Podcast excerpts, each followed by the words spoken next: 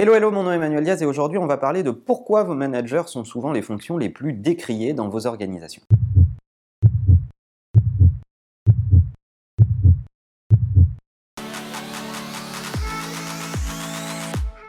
Ah, qu'est-ce qu'on n'entend pas sur les managers? Dès que vous discutez avec quelqu'un dans sa boîte, il va vous parler de son manager. Et euh, à en croire les feedbacks des uns et des autres, on a tous les plus mauvais managers de la Terre parce qu'on entend des choses horribles sur les managers de proximité avec des problèmes relationnels, des problèmes de compétences, bref, des attentes réciproques qui ne sont pas remplies. L'explication est assez simple et vous m'avez entendu vous en parler déjà à plusieurs reprises. Euh, il y a une tradition dans le modèle managérial qui plus est français, qui est que on euh, se hisse vers des fonctions de management en fonction de ses résultats opérationnels et pas en fonction de ses qualités managériales. Et c'est d'ailleurs un problème parce que du coup, on se retrouve à promouvoir des experts à des fonctions de management qui sont euh, certainement de très bons experts, mais pas forcément de bons managers.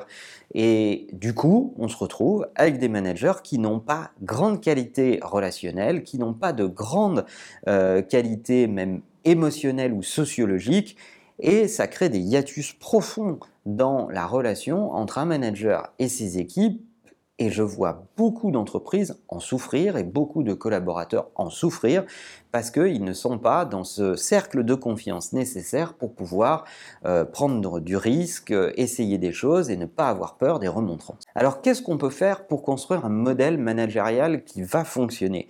Je pense que si vous devez démarrer par quelque part, il y a quatre points clés qu'il faut adresser. Le premier, c'est partir du client. Essayer de bien comprendre quelle promesse a été faite au client et donc en déduire ce qu'on attend des collaborateurs et par voie de conséquence ce que l'on attend du manager.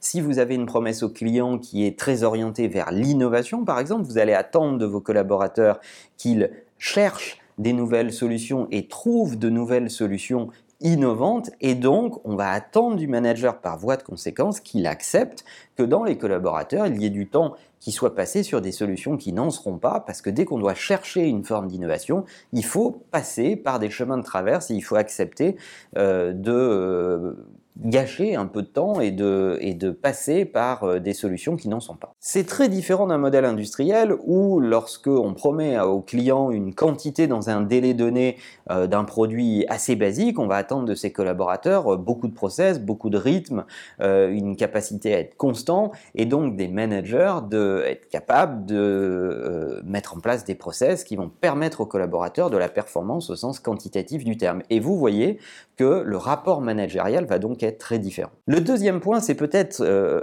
assez évident, mais c'est écrire le modèle managérial. Et ça peut même porter un nom, c'est ce qu'on appelle le Management Delivery Model.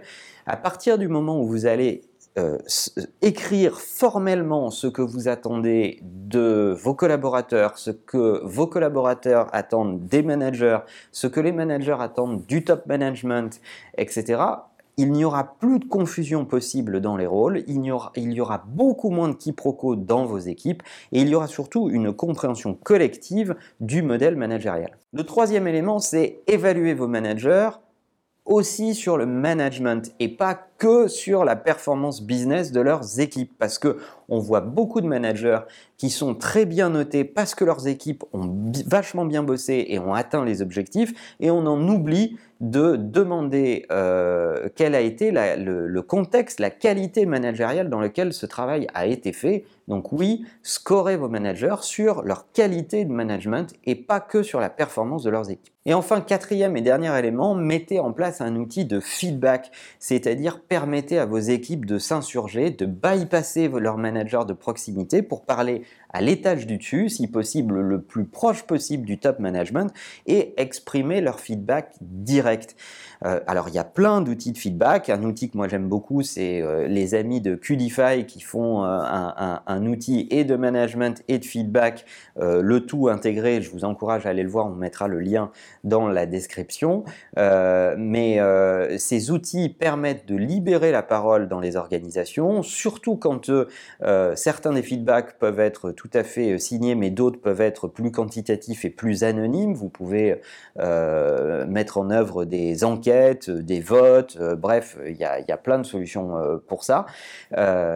si vous mettez en place un outil qui permet aux collaborateurs d'exprimer leur opinion, vous allez être capable en top management de mesurer véritablement quelle est la qualité managériale de vos managers. Vous allez détecter les équipes qui souffrent d'un manque de visibilité, de confiance, euh, euh, de clairvoyance, peu importe mais c'est souvent très instructif sur la qualité relationnelle de vos managers. Voilà, si vous avez des astuces à partager avec la communauté sur euh, comment mettre en place de bonnes pratiques de management pour faire en sorte que les équipes soient de plus en plus performantes et épanouies, n'hésitez pas à les partager dans les N'oubliez pas que chacun de nos épisodes sont disponibles également en podcast sur iTunes et que la meilleure façon de marcher, c'est de vous abonner. À bientôt.